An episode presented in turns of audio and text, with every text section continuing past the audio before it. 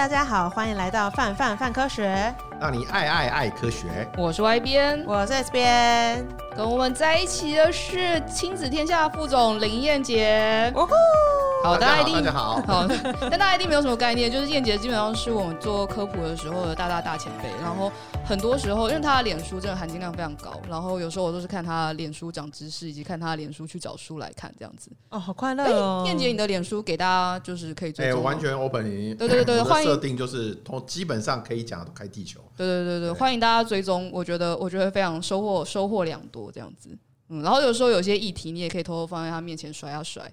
他就不小心讲这些话，然后就把这些话抄下来，这样 就说哦，有收获，赞、啊。对，大概就是一个这么这么这么好玩的人这样子。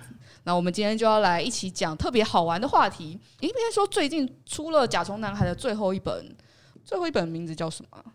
最终决战。好，最终决战，超级帅。复仇者联盟，有有这种感觉，有这种感觉，连封面都非常的非常的帅。然后这些书其实很有意思，然后也很容易不小心就把它看完了。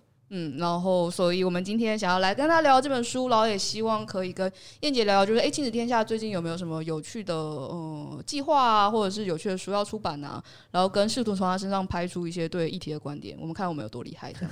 不然要请他来讲 Podcast 超超级无敌爆肝男，好不好？这个人好忙啊，很难约，因为。刚刚讲的负责的事情非常多，没错，什么事情都得做。是的，是的。那说到甲虫男孩啊，我觉得说到虫这件事情，就要来问问大家，就平常对于虫到底是什么样的感觉？就比如说像燕姐的话，有特别喜欢或讨厌的虫吗？哎、欸，我没有特别喜欢或讨厌的虫。其实大家平生活中要呃，在自己家里要看到虫的机会哦。大概就是那个很讨厌的那个蜚蠊，好，这样讲蜚蠊，没错，比较能够理解哦。是，那我也没有特别讨厌，但我也没有特别喜欢。不过我知道，在台湾其实有很多的人对甲虫是有爱好。像大概上个月在花博园区有一个甲虫展啊，我真的看到照片，我真的吓一跳哇！那个酷，每只虫啊都做的，就是他们去做成标本啊，或者是养活的哦，都非常多的，而且一只虫啊几千块上万块，我看很多。小朋友都在做这个事情，而且他们对于保育的概念其实很多。其实这个也牵涉到说，其实昆虫跟保育其实是有环境的保护，其实是有很大相关的。嗯，那通常如果家中出现肥莲，是谁出去出出出马解决？基本上是我啦。那我我我基本上也觉得就是不要怕它。我跟大家讲这事情哦，其实是跟大家教育有关。你为什么会怕肥莲？因为其他人看到它的时候就很很害怕，别人怕，其实是你妈妈怕。你要想啊，如果在世界上有很多国家，它其实对蜚蠊，或者是有些落后地区，它对蜚蠊其实没有那么大的抗拒。蜚蠊跟比苍蝇好很多，它又不会传染疾病。我们听到苍蝇会传染疾病啊，蚊子会传染疾病啊，疟疾啊这些东西。可是你有听过蜚蠊会传染疾病吗？没有。所以它它对对人类来讲，它其实最大的问题是它只是厌恶感。那厌恶感这种东西其实是主观的，哦，是一种迷因啦，就是对，就好像你你你在你在家里看到一只呃呃随便讲，就是说瓢虫，瓢虫跟在我心目中瓢虫跟肥莲不是同一个等级吗？因为它也不会传染虫啊，它也它都是昆虫嘛，而且都外壳都是几丁质啊，它也不会传染疾病啊，哦、对不对？那跟苍蝇蚊子就不一样啊，苍蝇蚊子蚊子会吸你的血，让你不舒服、啊，蚊子蛮烦的，对，那苍蝇也会传染疾病，可是。蟑螂不会啊，对不对？所以它的地位其实跟 瓢虫是一样的。哦，但在家里的时候，我都会试图说服家母说，就是蜘蛛跟其他昆虫的地位是不一样的。哦，蜘蛛是不一样，蜘蛛是专门抓害虫的。对，对，对，你家有蚊子啊、苍蝇啊，如果你家有蜘蛛网，其实。说实话，你可以不一定要处理它。对啊，你就想想蚊子会飞到那里的时候，你真的真的你就不用处理天然蚊子。所以就是说，因为家里刚刷完油漆的时候，你就很容易一眼就看到那里有黑黑的，就说蚊子。我妈就赶快叫我说：“哎，去打蚊子。”然后后来有一次，他就说：“哎，那个角落有蚊子。”我就正拿起椅子准备打蚊子的时候，我说：“妈，这是蜘蛛。”他说：“那要把它弄下来吗？”我说：“不用，他会负责解决蚊子，我们就把它留在那里好了。”然后于是我们家客厅那边就一窝蜘蛛。然后过没多久之后，一窝吗？等一下，一窝吗？不是一窝，就是一张网在那里。对对对，不太确定有没有一窝，因为我 跟蜘蛛没到那么熟，我不太确定它是什么样的蜘蛛，跟它什么状况，你不要成家，不太确定。但是那对面后来就出现了他的邻居。对对对，我就我在想说，我妈会不会哪天就在你们家四个角落开你家昆？虫是很多吗？因为蜘蛛也会在有很多，要有食物来源。那个啦，我们家呃，家母很爱养种花，然后家里有好几就是上百盆的多肉植物，然后就会有土嘛，然后内外都有，所以我觉得虫应该是蛮虫会比较多一点，嗯，有可能会有一些。毛毛虫啊，变成蛾啊，或者是对啊，就是我觉得好像，如果不是到最大的那种蟑螂开始乱飞，我好像大抵还可以接接受。下次看到很大的蟑螂的时候，我们就把它看想象成是很大的瓢虫，你就看它。我觉得有些人可能还是不太行这样子。对对对对，但还有在那个甲虫男孩里面的虫，就是是你的好伙伴，对，很可爱的。可以请燕姐简单介绍一下《甲虫男孩》大概在讲什么样子的故事吗？哦，《甲虫男孩》其实它是一个很适合呃 家长或者是青少年看的书哦。其实因为很多孩子对虫这件事情啊，其实他有很大的好奇哦。我们看那个很多人喜欢打电那个机台那个什么。哦，对呀，甲虫王者。我跟你讲，他们对各种虫的那个命名啊，比我们还更熟悉。这是什么锹形虫啊？对啊，这是什么多虫啊？这是什么独角仙啊？他们其实都，而且前面那个我们都不知道，因为那可能是产在南美啊，或者是加勒比海的，所以 根本不会在你的生活圈当中出现。其实这个书一开始其实它很单纯，就是几个小孩子，然后他们也没有养昆虫，可是因为一些因缘机会下，他他们的爸爸是昆虫学家，然后啊 就接触了一个阴谋哦，就是。呃，有有科学有爸爸的同事想要把昆虫呃改造成，就是现以现在来讲，就是 CRISPR 的模式改造成比较有智慧的昆虫，也就是可以操控。大家可以理解，像蚁人的那个蚂蚁，其实它也是有一点，一定是做过某一部分的 CRISPR，所以才可以操控。那这里面是所有它的昆虫啊 都可以操控，而且它的昆虫用的不是像蚁人这种。蚂蚁这种很容易被踩死，因为其实昆虫它有一个很重要，尤其是它这里面讲很多都是甲虫。甲虫跟一般的昆虫，呃，就非甲虫的昆虫，一个最大的就是它的承重力很高啊，它的承重它可以接近承重到一千倍它的体重，意思就是说，像如果以人类来讲，就是我上面站一千个我，我还可以承住承受住不会被压扁，昆虫就有这个能力，所以听起来就是超人的样子。对，他就希望把这个昆虫变成超甲超甲虫的概念，然后希望能够统治世界。就是他的同事啊，那这统治世界其实也很有趣，是他其实并不是恶意的，他觉得人类破坏太多环境了，而且其实它里面有讲到，就是说，因为人类这是呃几十万年哦，不是几百万年哦，大家都知道人类其实只有十万年左右的 历史，其实它它让整个环境呃破坏的很严重，那很多昆虫甚至因此是绝种，不是，嗯，然后 然后。因为昆虫其实是全球呃数量数量最多，它有超过上百万种。节肢节肢动物们应该是数量最多的，对，光昆虫纲其实就有上百万种的，嗯嗯呃物种。然后甲虫类大概也有三四十万种的，超过三四十万种。十万种，我没有很标准哦。这个这个当昆虫学家，我怕我的学长。也是我是我学长，对他来指正我。严老师，你应该没有听吧？没关系的，我会特地跟你讲，就是燕姐讲错了，没有啊，开玩笑的啦。对，学长到时候指正我，他算是昆虫学家。我们就在下面就改几十万种的甲虫。对对对。那他就是希望这个这个这个同事，就是希望用这个坏同事，就是希望用甲虫来让甲虫统治世界。这个有野心的同事，阻止人类破坏环境。所以这个它其实是一个故事，就从这里开始。那当然，这些小男孩就是希望，呃，透过这个过程中，因为他们跟这个跟这个科学家不概念不同，他觉得是人类没那么坏，还是可以拯救了。所以就是希望，然后他也因为因缘机会得到了一些这个 CRISPR 的甲虫哦，所以他利用这些甲虫去做了一些冒险犯难的事情。例如说，有些甲虫的触觉特别敏感，啊，有些甲虫它的负重特别，它就可以顶起一些东西，帮忙搬运一些东西。就是说，要逃难的时候，有些东西仪器一定要带走的时候，就让甲虫来搬这些东西。所以它其实里面是这样的故事。那我觉得很适合，它是冒险小说，所以很适合大家来看这个书。对，就里面有一些阴谋，你基本上会被那个谜团一直吸引，然后就一直不断的想要往下往下翻这样子。然后他们应该也是也是在边找爸爸吧？对，因为他爸爸也是昆虫学家，啊、他那。所以他爸爸其实也知道这也会这种 CRISPR，就是这里面有一点科幻的部分哦，就是说他除了让昆虫 CRISPR 以外，他其实这个坏心的科学家也让自己 CRISPR，所以他他自己有一些能力是有点，例如说他有触角，嗯，那昆虫的触角其实有好处是它可以闻到味道以及部分的听觉，大家都知道，大家很多人不知道触角其实除了味觉以外，其实还有部分的听觉，例如说蚊子，呃，感应它，因为蚊子。呃，昆虫的眼睛其实不好，因为它是复眼，复眼的视觉没有像我们这种眼球其实是那么好的，比较方便，对，比较方便。那那其实触角很重要，所以他讲的就是他那个那个坏心的科科学家，其实也自己也把昆虫的基因放到自己的基因里面。当然，我们知道这个都不太可能，因为其实真正要这样子，其实要好几个世代才会年 化的。但是这个小说嘛，我们就把它可以的接受。科幻小说，那它就有伸出新的触角可以去感应，所以它一开始有一段时间它是无敌的，就是你要去抓它，你抓不到它，然后 然后。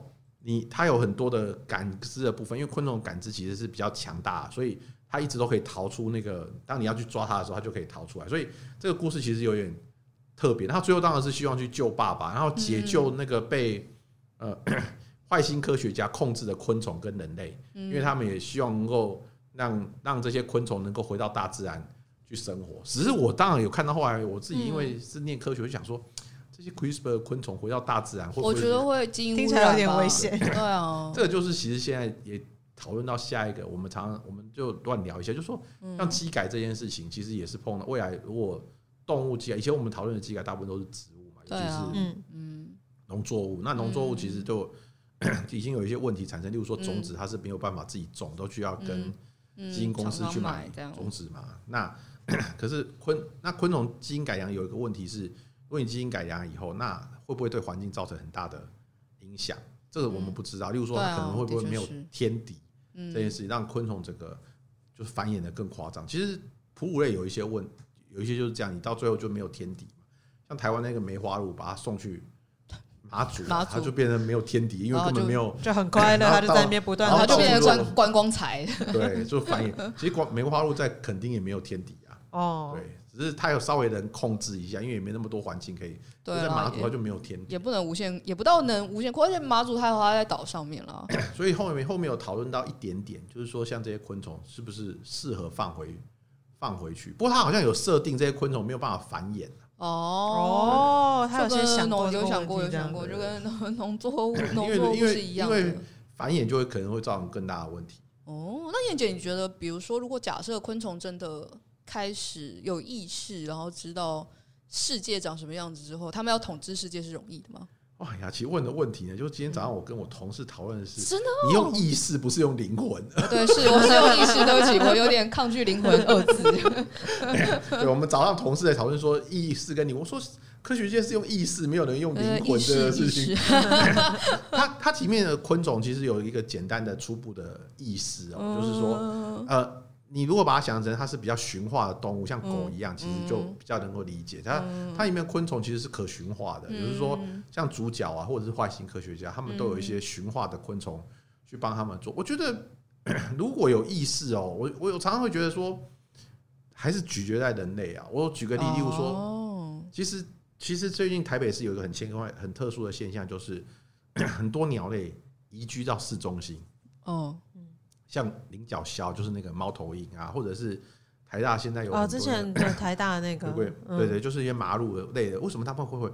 因为他们发现，他们即使进到市中，以前他们都在嗯边缘边缘 山区边缘，或者像蓝鹊。上次我跟城市边陲，以前在城市边陲，结果现在发现他们进到市中心，其实更好找食物，然后人也不会去杀，对他不这样。所以你会发现，其实现在包含像大安森林公园啊，我们讲。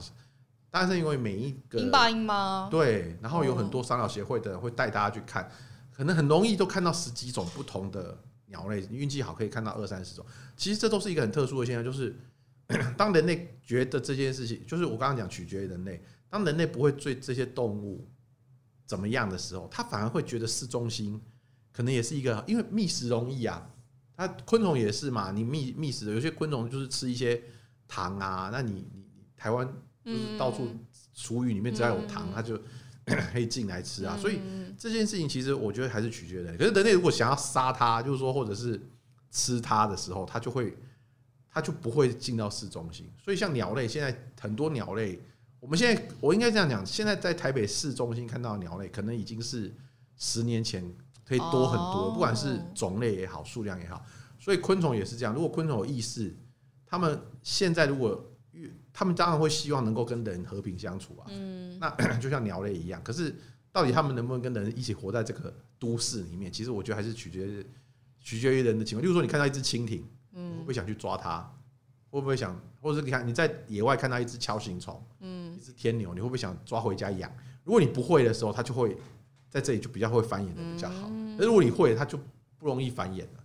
而且那个，嗯，你刚刚上来的时候有看到同安街其实很多鸽子，然后每次我骑车路过的时候，野鸽还是家鸽啊？野鸽，野鸽，哎，野鸽是吗猖狂的野鸽。算野鸽是吗？哎那我算野鸽吗？哎，就是一般有人养吗的鸽子，没有人哦，没有人养，没有人养就是。野鸽啊。哦，好对，OK，这种野鸽，然后因为都会骑摩托车经过，然后他们基本上就会是你骑摩托车，他仍然会在前面，然后你再往下吹一点的时候，就这样，他就慢慢慢走。他用走的，然后他就想说不飞呢。你所以你很显然吃定我，欸就是没有想要撞你，对不对？其实这个也是另然后你就会很忧。虑，因为现在没事都没事，但有禽流感的时候就麻烦了。其实已经造成问题的是猴子啊，对啊，哦猴子已经在像高雄寿山附近啊，大家都知道它其实已经是有冲突了，有冲突了。那嗯阳明山跟内湖其实最近也有发现很多猴子下山，就是慢慢开始下山。以前猴子不会下山啊，因为那就嗯，太危险了、然后人，可是现在他下山，他发现没事啊，对啊，而且食物又容易，你看路上路边提早餐的都可以 真奶好喝 都可以，拿来吃，对啊，蛋所以好，吸管，所以所以猴，我觉得这个都未来的确是一个问题。对那我们啊，人类要怎么跟这些野生动物啊，或者是昆虫啊这些怎么相处？其对实啊，要有一个磨合啊，要怎么决定共这存方式就是鸟类就是这样啊！你现在你现在去台大，它那个黑冠麻鹿也是走到你旁边啊，他也不会完全不怕你啊，因为他他在这里生活那么久，他发现你根本你根本不会对它怎样。我其实最近去阳明山，我发现像那个蓝雀啊，它也就是在你前面跳来跳去啊。蓝雀好凶，雀 雀类繁殖其实好凶。然后黑冠麻鹭在其他地区其实算是稀有鸟类，在台湾其实几十年前也没这么常见。哦，真的假的？所以我现在随时随地都可以看到那种就是笨笨的鸟，就是它，就是它。然后，所以我曾经有听过做鸟类研究的那的人说，就是他们哎、就大力啦，就大力。对，他就他就说，就是他呃招待就是 从国外来的学者的时候，他们有的时候就会说想去台大看黑冠马鹭。哇，其实你去台大看，然后去大安森林公园，啊就很多鸟类对啊你其实台湾算是对这些就是脊椎动物还算蛮友善的。嗯，除那两爬类除外啦，两爬还没有那么。好像对啊，比如说绿鬣蜥，可能看起来就会嗯，好像还好。所以昆虫到底大家看什么？我觉得好像昆虫除了甲虫这种就是感觉很帅的嗯嗯昆虫之外，好像其他昆虫对大家来说还是会有一点嗯不太习惯，然后觉得它不应该在家里出现。但其实家里超爆多节肢动物的，对啊，家里其实很多。我们之前有做过一支，就我们其实是站上有文章，然后我们有做过影片，然后跟大家分享说，哎、其实家里有可能你有看到没看到，就是有很多昆虫跟你一起住过，那大家就我不想知道这件事情，拜托不要告诉我。有四十几种，谢谢大家 一直提醒这样子。不过你常常看到什么杜满呐，那就满、杜类、鳗对啊类啊，嗯然后啊其实土壤里面也非常多的昆对虫，啊那，只是你看不到。其实昆虫的体积哦，不是一般我们想象都是像什么指头么大 其实昆虫，我举个例，例如说，大家比较米虫米虫又不是举例啊，哦像像那个小蜂类的，就像扁头泥蜂，哦，会让蟑螂变僵尸。其实它很小啊，它也是昆虫啊，嗯它是只是你看不到，看不到它。那那那其实所以昆虫的种类其实非常的多。那甲虫类也是，甲虫类也有很小的甲虫，也有很大很大的甲虫。其实我我甲虫算是因为它的它的呃体积稍微有些很多体积稍微大，所以我们比较会注注意意到到。然后因为它是几丁，它它外壳是几丁质的部分，所以它比较可以然后也比较漂亮，因为它其实是用外观去嗯，去繁衍跟交配嘛，所以它我觉得大家比较会注意到。可是生活中其实我们有非常多的昆虫，你比如说在这个空间，可是它就有很多昆虫，尤其是我们看不到的。可以注意到这样子。然后我就很喜欢，就是呃，甲虫大赛在最终决战前头有引了，就是达尔文讲的话说，倘若我们能将就是昆虫放大到狗或者甚至马的大小的时候，它将会是世界上最威风凛凛的动物。我就觉得哦，很帅，对。啊，就我出去的时候，我不是牵一只狗，我是牵一只就是很帅的虫的，或是你可能骑它吧，你骑骑蚊子，然后就嗯，转弯，嗯，还以为是蛮机帅的，蛮帅。哎、对耶，我就不用机车了。他嗯，哦，好了，不重要。但但你要昆虫要驯化、啊，对啊，啊你要驯化它，可驯化他要的动物都是可以那么可以跟他，可能可以跟他沟通的。但如果真的可以自学，假设真的可以自己选配，就是昆虫的一些设备的话，燕姐会想要选什么？我觉得还是触角吧。哦，因为触角其实它就是有可以可以它有一些味觉，其实人人人体外面是没有那个明显的。人人类对味觉的敏感度其实是很，其实蛮差的、欸。我觉得差到其实蛮好骗的、欸。对啊，差到真的。其实你说你闻到什么啊，炸鸡味，那已经是很浓厚、很浓、很浓的味道了。已经有油，有很大分子的东西。你有很大分子的油，你才闻得到。可是昆虫不是，它它，例如说，你要想蜜蜂为什么可以知道那个一公里外的花蜜？我们不要说一公里外啊，我们两百公尺外的 花在有花，我都不知道在哪里。不能用眼睛还是用味？我还可以从后面拿出来 surprise，我就哦，我都没想到。对，就是如果是昆虫，就会是你白痴吗？我早就知道了，我已经五百公尺就闻到了，还想骗我？所以触角这件事情其实是昆虫跟人类其实很大的差异。人类有些感官哈，其实因为它演化，它它其实是有一些是退化，尤其像触觉跟。味觉这个部分，其实它是相对于，当然视觉还可以，因为视觉是大家哺乳类都还不错，因为要逃一开始都是要逃难的，所以眼睛要很好。但是，嗯、但是触觉这些其实都没有。昆虫啊，触觉是好很多，因为它它其实就是要觅食啊。那我觉得昆虫还有一个很特别的，就是昆虫通常因为它它通常都要变态嘛，不管是不完全变态还是完全，其实它幼虫期通常很长，它是一个很特殊的生物，就是它幼虫期很长，但是它成虫期可能很小。很短，例如说，我们知道那个蚕啊，它可能有七年蚕、九年蚕，然后真的真的从土里钻出来，可能只有剩一个月或者是五周的寿命，这个也是。然后蜉蝣就是最有名的，就人生如蜉蝣这样。蜉蝣它也是一样，它可能它它的寿命就只有一天，就是它成虫的寿命就只有一天呐。所以这个是一个比较特别的东西。但你说学习，我真的觉得只有触觉哦，复眼我们也不会想嘛。其实哎，这里面的书很特别，就是。他那个坏心科学家，他其实是有复眼功能的哦。但我其实看看了觉得很干扰吧？就我其实觉得，除了在吓人以外，对啊，你就觉得哇，林好像很帅，然后你好像会被他吓到，但你就会觉得呃，我觉得蛮干扰。如果你的脑没办法跟着处理这些资讯的话，哎，我记得我以前看过一部恐怖电影，那个《苍蝇人》，我不知道你们有没有看过？那是哦，我有听过 一部电影，就是那个也是这样的概念，就是他他跟苍蝇的基因混合在一起，然后他其实就。后来就是被那《钢之炼金术师》里面有出现过，对，类似这样的概念，就是他他就是后来就是把他就会眼睛就开始有复眼的功能。虽然我一直觉得复眼的功哦，复眼的功能可能对色彩的辨辨别可能会好好一点。我其实不知道，我对复眼没有太大，有有点难想象。但我自己如果可以有的话，比如说像燕姐刚刚除了说触角之外，我蛮想要可以感受 磁场。因为比如说像蜜蜂嘛，他们就是大概可以有会感知到一点磁场，然后知道方位。然后因为我是个大路痴，我基本上你把我放在就地，然后转两圈，我出去我就不知道到底哪边是左边还是右边，更不用说东西南北。然后就觉得有磁场之后，我觉得人生应该会过得比较好一点吧，起码少花一点时间迷路这样子。找路的时候不会那么。我是我是可以从就是比如说公司呃，假设我要我要从西门町，然后我要往松山，然后结果回过头来发现自己往北投方向的人。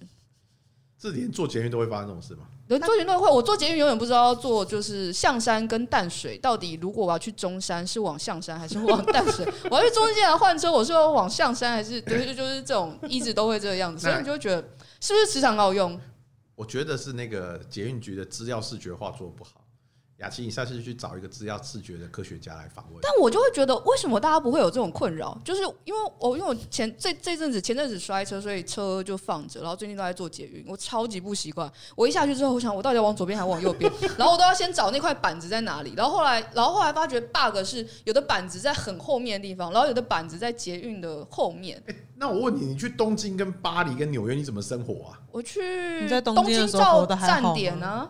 就是我就是那一站啊，东京的站。它下面更复杂，它动线，然后就会是山手线，你就跟他绕了半圈，然后发觉哎，在半圈就到了，然后就在半圈。而且它 JR 跟都营很多东西又不一样，就是所以我都走 JR，我基本上 都营我都走的跟带一个会认去复杂的地方带一个会认路的朋友，因为你连地址我在在日本我连地址都不会熟，所以我在京都我觉得蛮京都跟大阪，哎，大阪还好，京都很痛苦，因为京都还要坐公车，我公车坐上去之后我就不知道去哪里了，对对对对，所以我觉得好像昆虫比较没有这个问题哦，昆虫很。厉害啊！对啊，大家都可以回得了家。你看那个蜜蜂出去啊，然后像，然后回不了家就说像蚂蚁啊，或者是像那个粪金龟，你让它推推那个土球回家，你看这个是多困难的，多困难的事情啊！然后他们都知道方位在哪里，对啊。然后而且这个真的很特别，因为科学家做过很多实验，就是我如果把它中间的路径改了，例如说 我把土堆，它本来没有土堆是平地的，科学家坏坏，我把它堆高，或者是本来是草地，我把草扒掉，它会不会不知道回家？哎呀，都知道回家的路哎，这真的是一个很特、很特殊的、很特殊的行为。蜜蜂也好啊，或者是，或者是总是可以回到家这样子。然后他们他们对他来说回不到家，你就去死吧。可是我觉得人类就会回不了家。对啊，如果你今天把他的那个家里的。位置改变了，他可能 就完全不知道。你甚至不用没有，对我来说，因为我最近在搬家，你对我来说，你根本不用改我家的位置，你只要不给我手机，我就回不了家，相当容易。对，就是一个如果在远古时期，我就是个废物。对，S B 有想要什么昆虫身上的设备吗？我觉得我好像会比较想要翅膀吧。哦，但那所以鸟的翅膀跟昆虫翅膀，但我比较喜欢昆虫翅膀，我没那么喜欢鸟的翅膀。哦，为什么？因为我觉得昆虫翅膀很漂亮。就是它更薄，然后是几乎透明的那个状态。我每次只要，因为我很喜欢看那种，就是有时候看比较喜欢几丁质，你比较不喜欢脂肪是吗？对，不喜欢脂肪跟肌肉。我很喜欢看那种慢动作播放的昆虫影片。就是它展翅的那个瞬间，然后那个翅膀整个这样就就是皱起来，然后到整个张开，然后看起来有点透明，然后它就开始飞行。我觉得那个超级漂亮，我就觉得好想要那么漂亮的翅膀，那也很不错。对啊，或是比如说希望他们就是因为昆虫有六对，哎，不是六对，三对三对三对脚，你就觉得哎，打电脑好像很方便，你可以打完电脑就这边再拿来喝咖啡，这边手再顺便就是哦，也蛮好的，对啊，可以多工甚好甚好。我倒觉得这个很快会实现诶。哎，哦哦，对哦，我们可以可以用机器手臂之类的啊。哦，而且其实我们只要训练我们大脑能够另外处理两对两对那个就好了。哦，好忙哦，你蛮好的，蛮好的，我觉得挺好。但是昆虫也很忙啊，昆虫他们的整个对啊，身体的协调性是非常好的。对，你看他们。他们要同时控制六只脚啊，然后还要控制控制翅膀，还要控制复眼，复眼不知道怎么控制的东西。我上次我上次有分享一篇啊，就是那个蚊子啊，嗯。嗯，蚊子其实不是一根针啊，我们都以为是蚊子一根针 刺进去，然后它它的那个口气吸进去吸血，没有，蚊子其实有六根针，六根？六根针，它有两根针哦，是负责把你的皮肤锯开，嗯，因为要锯开嘛，然后有两根针呢，就像那个手术的那个撑开器。他要把它撑开，所以它两根针是两根针这样。那 然后另另外两根针呢，一一一根针呢，其实是负责要会注入一些那个酶，就是它它让你不要凝血，不然你凝血你你你帮你戳了痛你就赶快 趴了。对，然后还有一个就是麻醉，就是它有一点点麻醉的功，所以它有六根针很忙哎，就是它同时要控制口气，然后六根针，然后去才能吸你的血这样子。我们吃饭的时候只需要用刀叉，他要就是要吃饭的时候还要六根针。那就是我们如果蚊子可以，你可以控制蚊子，你就不需要那个达达文西达文西机器做手术了。哎、欸，对耶，就哎来帮忙一下，帮忙一下，麻醉啊，然后拉线呐、啊。你不觉得蚊子吸血其实就是一种外科手术？对啊，他真的要，你看他要锯开，他要。你看外科医生，他是不是要要一个刀子先锯开，然后还要撑开气，然后最后才还要帮他打麻醉针，对啊，对，麻醉还要另外处理，这样还不能就是同时处理。但他还是，我还是希望他不要咬我这样子。对啊，那上到这系列书，除了这种精彩的就是跟虫虫之间的互动之外，其实也有想要透过就是甲虫男孩的故事，传达一些背后的意义跟意涵嘛？那包含保育吗，或是环境吗？我觉得它里面有提到很多都是。保育这件事情，这个坏心的科学家，他他其实是一个昆虫学家。他为什么会做这件事？因为他觉得那破坏太多的环境，包含森林。其实你每破坏一个一一个森一可能呃一一部分的是，例如说一公顷的森，你可能杀死的昆虫是比杀死的植物更多的。哦，对，因为昆虫是需要一个比较完整的生态系。那所以他在里面也提到很多保育的概念，包含他们在很多辩证的过程中，就是这些。坏心的科学家跟主角在辩论说，主角认为说，你为什么可以要用昆虫来呃统治世界啊，残害人类？他觉得说是人类在残害昆虫，就是人类不断的伐木啊，不断的烧毁，甚至是像亚马逊的森林。其实亚马逊的森林家的压力，并不是只是我们人类只想到说，会这样我们氧气减少，对啊。可是对昆虫学家来说，他看到的是更多物种的。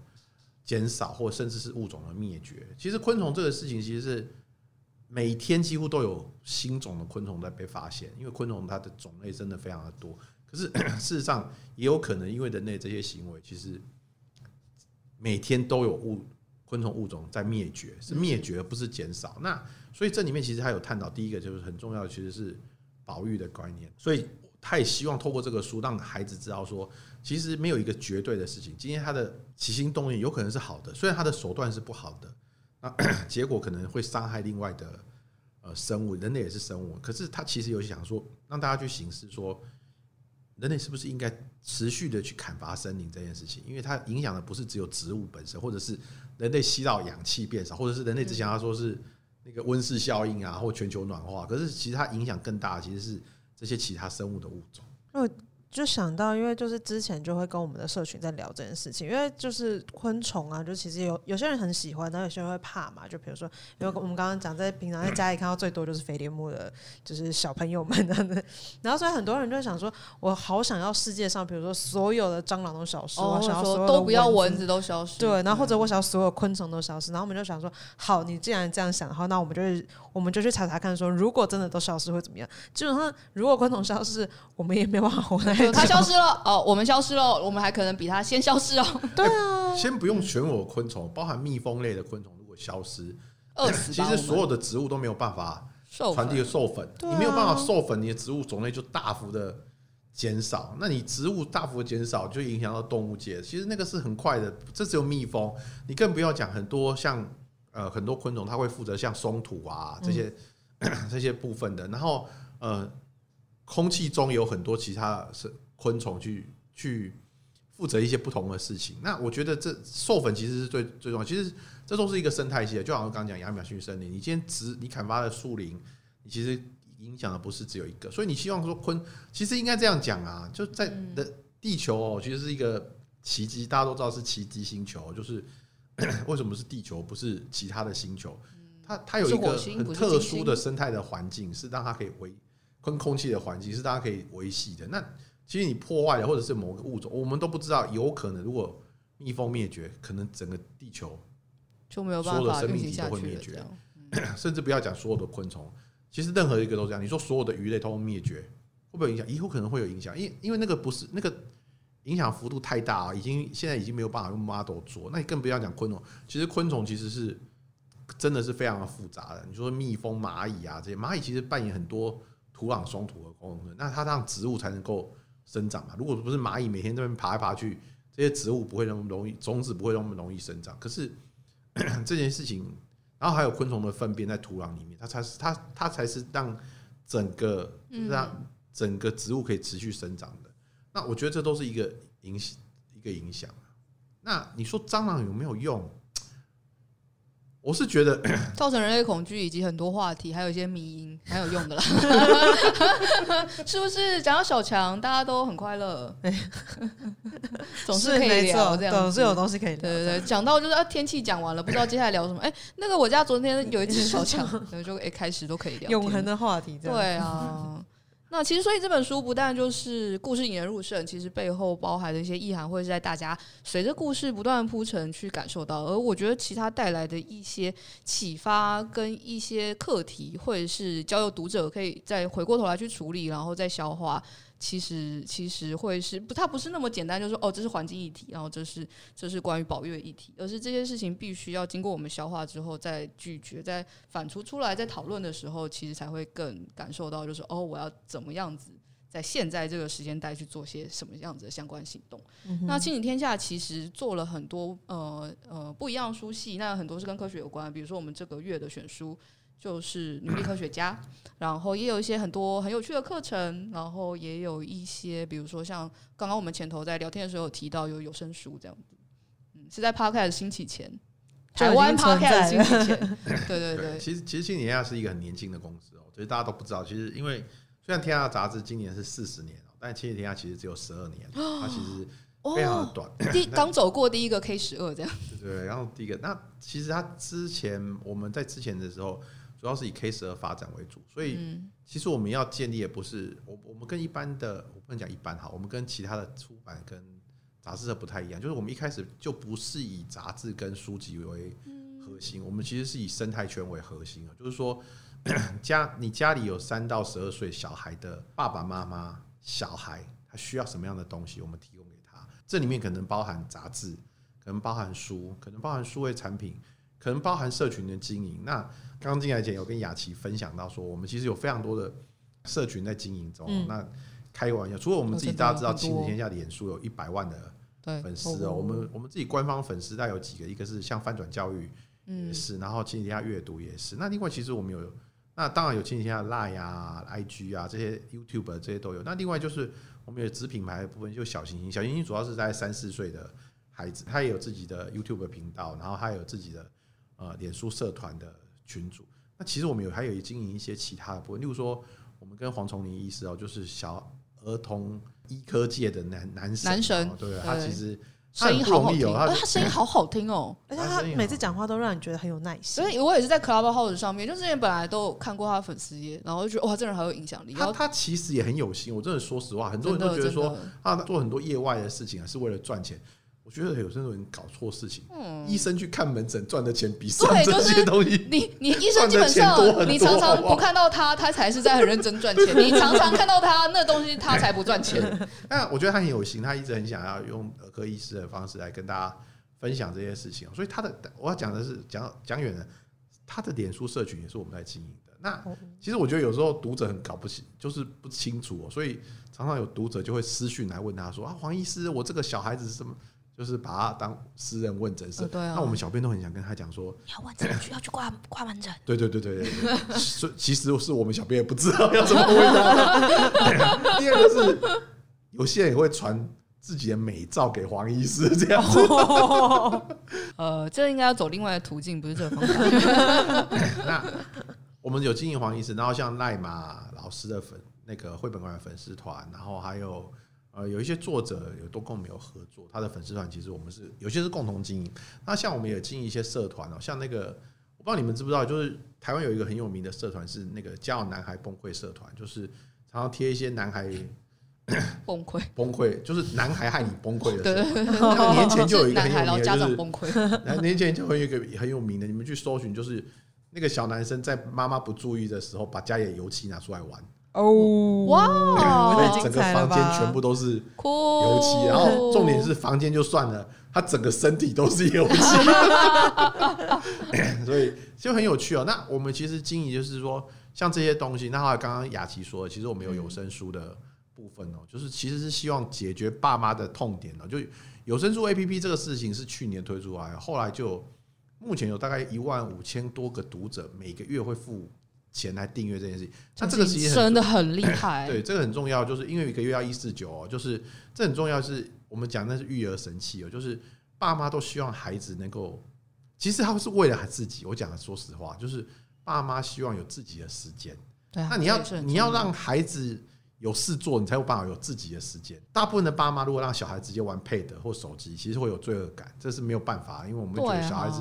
眼睛发育不完全，手手指发育不完全，不应该去玩手机这件事。而且手机滑滑滑，你不知道他玩到哪里，玩到哪里去嘛，对不对？嗯、所以听声音就没有这个问题。所以我们在去年整个有声开始上来，就我们大家知道 Podcast 啊，或者这些、嗯、这些东西开始上来之前，我们因为过去十年其实就累积了非常多的嗯音音音频内容这样对内容，所以我们把它集合起来，让爸妈可以在里面听到格林童话啊，可以听到代码的故事啊，可以听到。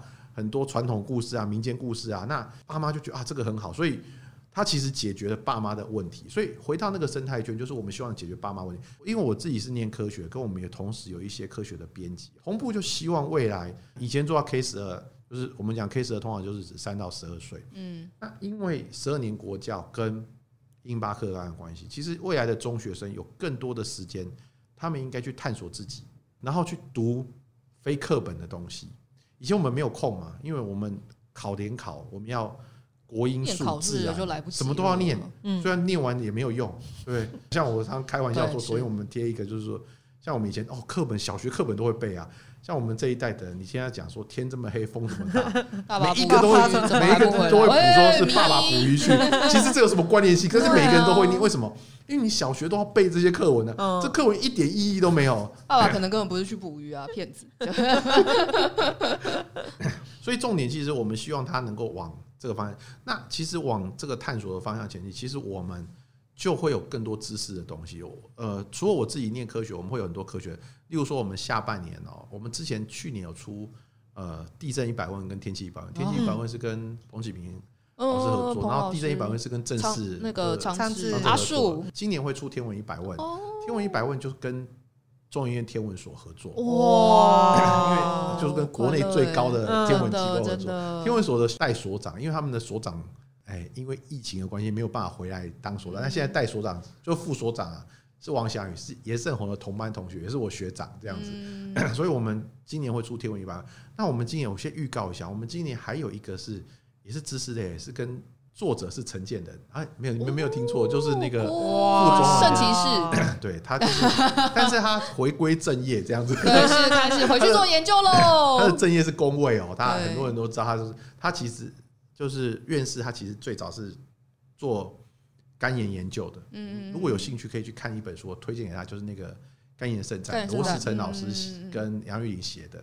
他其实后面哦，当然肝炎圣战最前面最重要，当然不是陈建仁，最重要的可能是叫去年过世的那个陈定信老师啊、宋瑞荣他们。们，那陈建仁老师后来他就是做工位的领域，他这次也会帮我们写一本书，是有关工位课给给哦学生的公卫课，酷就是公卫是什么一回事。嗯我觉得这个我们都希望这个东西能够落地到嗯 学生在上大学之前。其实我觉得台湾现在有一个嗯 gap 很大的 gap，就是大学的科系跟高中以下的学生是没有关系的，对啊，大家用落点决定这件事他。是用落点。第二个是那我们何不抽签呢？几十个学群啊，什么科系啊，或者几嗯，像台大四五十个科系对，啊，你这个科系跟这个科系到底有什么？不不一样样。那我们通常都是分数落点出来以后，到缴交前志愿前对啊，稍微去看一下。可是我觉得这是不够的，真的所以 未来我们就希望能够累积这些不同，像我刚刚讲天文啊、地震啊，或者是像工位啊、嗯这件事情。还有我们也找黄泽斌写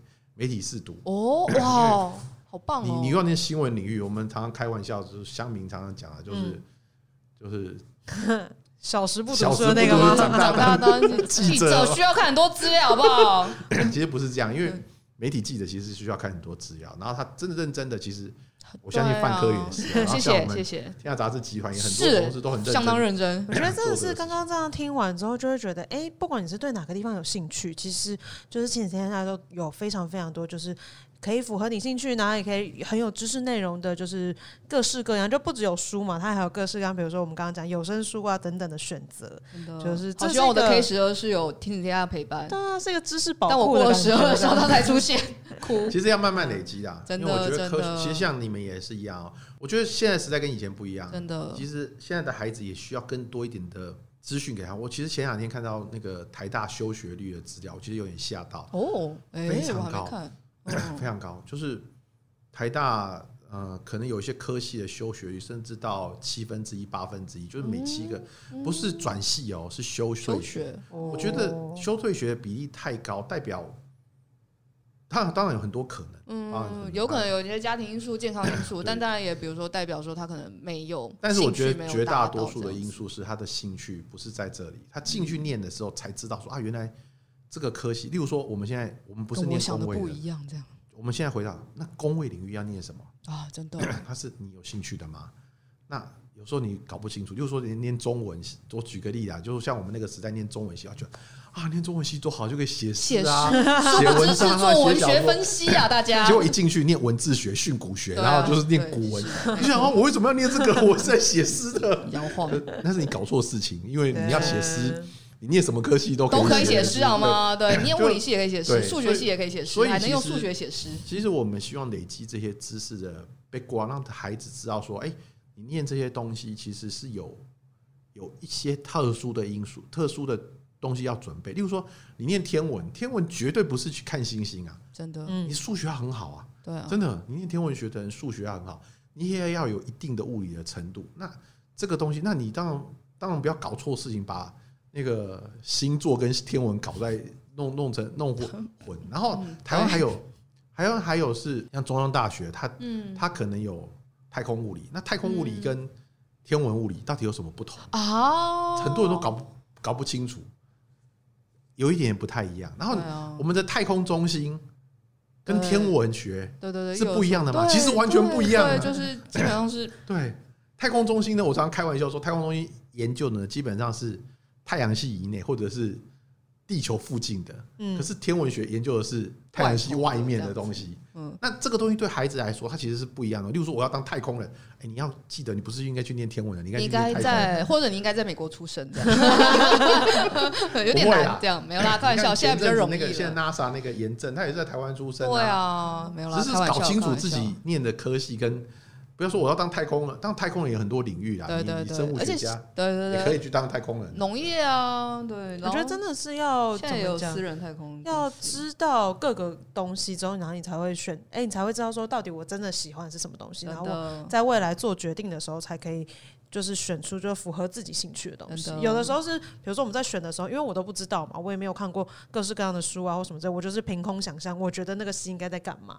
对，然后如果有这样子的机会的话，让小朋友可以提前接触这样各式各样的资讯，其实是非常好的方式。这样子，我觉得范科也在做这个事情。是我们是我们是亲天下生态圈的一部分。你们你们介绍这些很多科好了学的科学领域啊，然后介访问不同的学者，其实某部分也在跟学生讲啊，原来这个领域是啊，是啊在做什么，因为别的大家都搞错事情啊。对啊，嗯对我觉得啊，就是不同是学校的生科系都是做不一样的事情。对，而且台湾的生科其实不是叫都叫生命科学哦，没错，它有的叫生物医学，有的叫生物科技哦。有的哦，叫生物科技，那到底有什么差异？那他们的主科跟有的叫生化哦，有的叫生物，对对对那化学跟生化有什么不同？哎对有些大家都搞不清。那台大还有农，哎，台农化是有一些，哎，现在还是有啊，哎，还是农化所，还是有啦，农业化学，对对对对对对，就是我们要理解这件事情，你在然后选别的跟中心土环是一样的，那土环跟农化听起来要差这么多，对，那昆虫系到底是干嘛这样子？没错没错。很多人以为昆虫，我昆虫系是养昆虫吗？不是，一点都不是。还有植病系以为是养植物了，殊不知都是微生物这样，对对，都是微生物，对，就这是蛮快乐究微生物，不是研究植物没。错，不是植物哦，是是植物的病哦。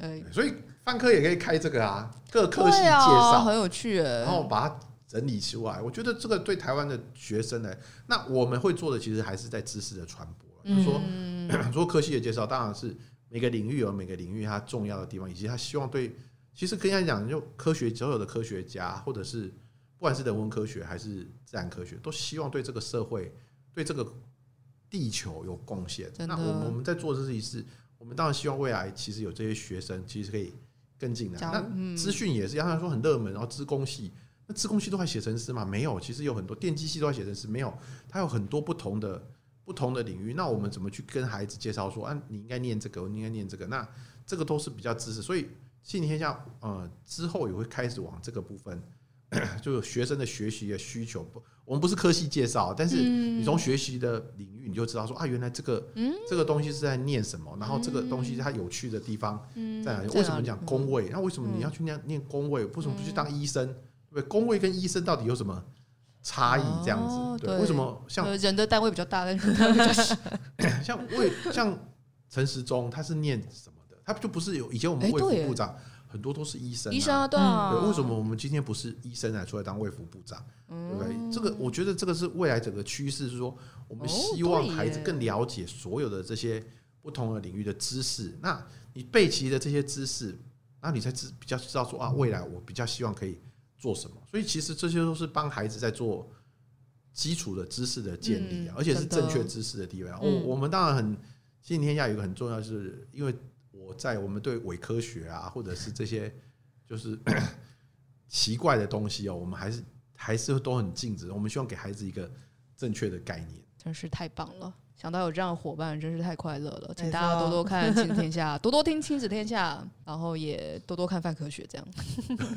对啊，今天很开心可以邀请到燕杰，就是之前就已经很想跟他好好聊聊天了。对，感觉有很多东西可以讲。没错，这次还能对一起顺便介绍，顺便不对，我们主要介绍甲虫男孩，顺便聊聊天，对对对，没错非常的快乐。对还是推荐大家可以去看这个书。家里如果有小孩子，对，呃，可能大概八岁到十二岁，对小对呃甲虫很有兴趣的男生，其实可以看这个。我觉得对他来讲会也会有一些其他的心思哦，会很有启发。嗯，而且真的蛮好看，而且会一看想一看再看对，好适合影像化哦。没错，感觉很适合做成卡通或什么的蛮适合做成电影吧，做电影啊。啊，电影也可以。那我怕哦，我觉得会变成恐怖电影，就像苍蝇，像苍蝇，我觉得可以啊，我觉得就是好坏博士出来的时候可以很吓人啊。演艺圈对于这种科学，比如说我们很容易做成科学怪人。哦其实如果你看哦白雪莱的原著，其实他没有那么的跟电影，他没有那么个的科学怪人，你知道吧？的确是，虽然他本来也是要写鬼故事，但没有那么鬼故事。过几年就会大家拍特斯拉故事，我也很怕把科特斯拉改成变成科学怪人。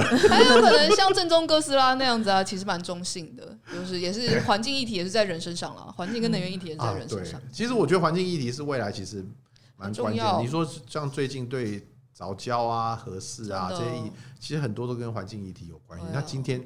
我们今天录很好，今天录录音的时间是三一十周年。对啊，对这个环境议题也是在在三一一后十年，其实还是在日本有很大的有蛮大的冲击，然后也让大家有不同的省思跟看法，嗯，差异蛮大的。然后我觉得要从比如说十年前我们可能在谈论科技发展的时候都不会想要永续这件事情，我觉得现在开始大家慢慢会把这个思维放在就是一些产品的改良或者是概念当中。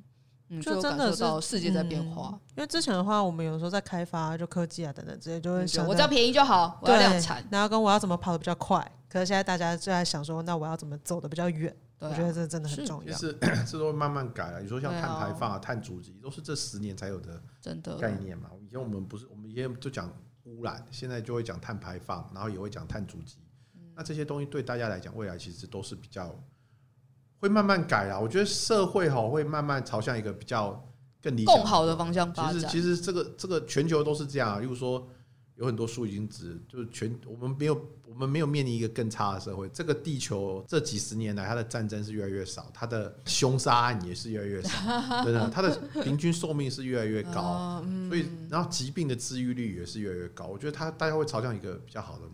哎，很开心来跟那个泛科学聊天哦，我觉得以后还有很多机会可以跟大家推荐啊，呃，科学类的东西哦。我觉得请大家也多支持泛科学，然后也多支持亲子天下，愿意接下来持续做知识传播啊、科学传播的书啊、杂志啊，以及我们的影音商品哦。谢谢大家，谢谢大家，请大家多支持。嗯，那我们这一集就差不多到这边结束喽，我们就下集再见，拜拜，拜拜。以上就是本集科科聊聊的节目内容。另外，为了感谢广大读者，泛科学在十周年之际开放官网新功能啦！只要加入免费会员，你就能留言评论、自定追踪、点击光点，还能获得好玩的知识成就，升等练功。快点击资讯栏链接，加入泛科学，轻松玩科学。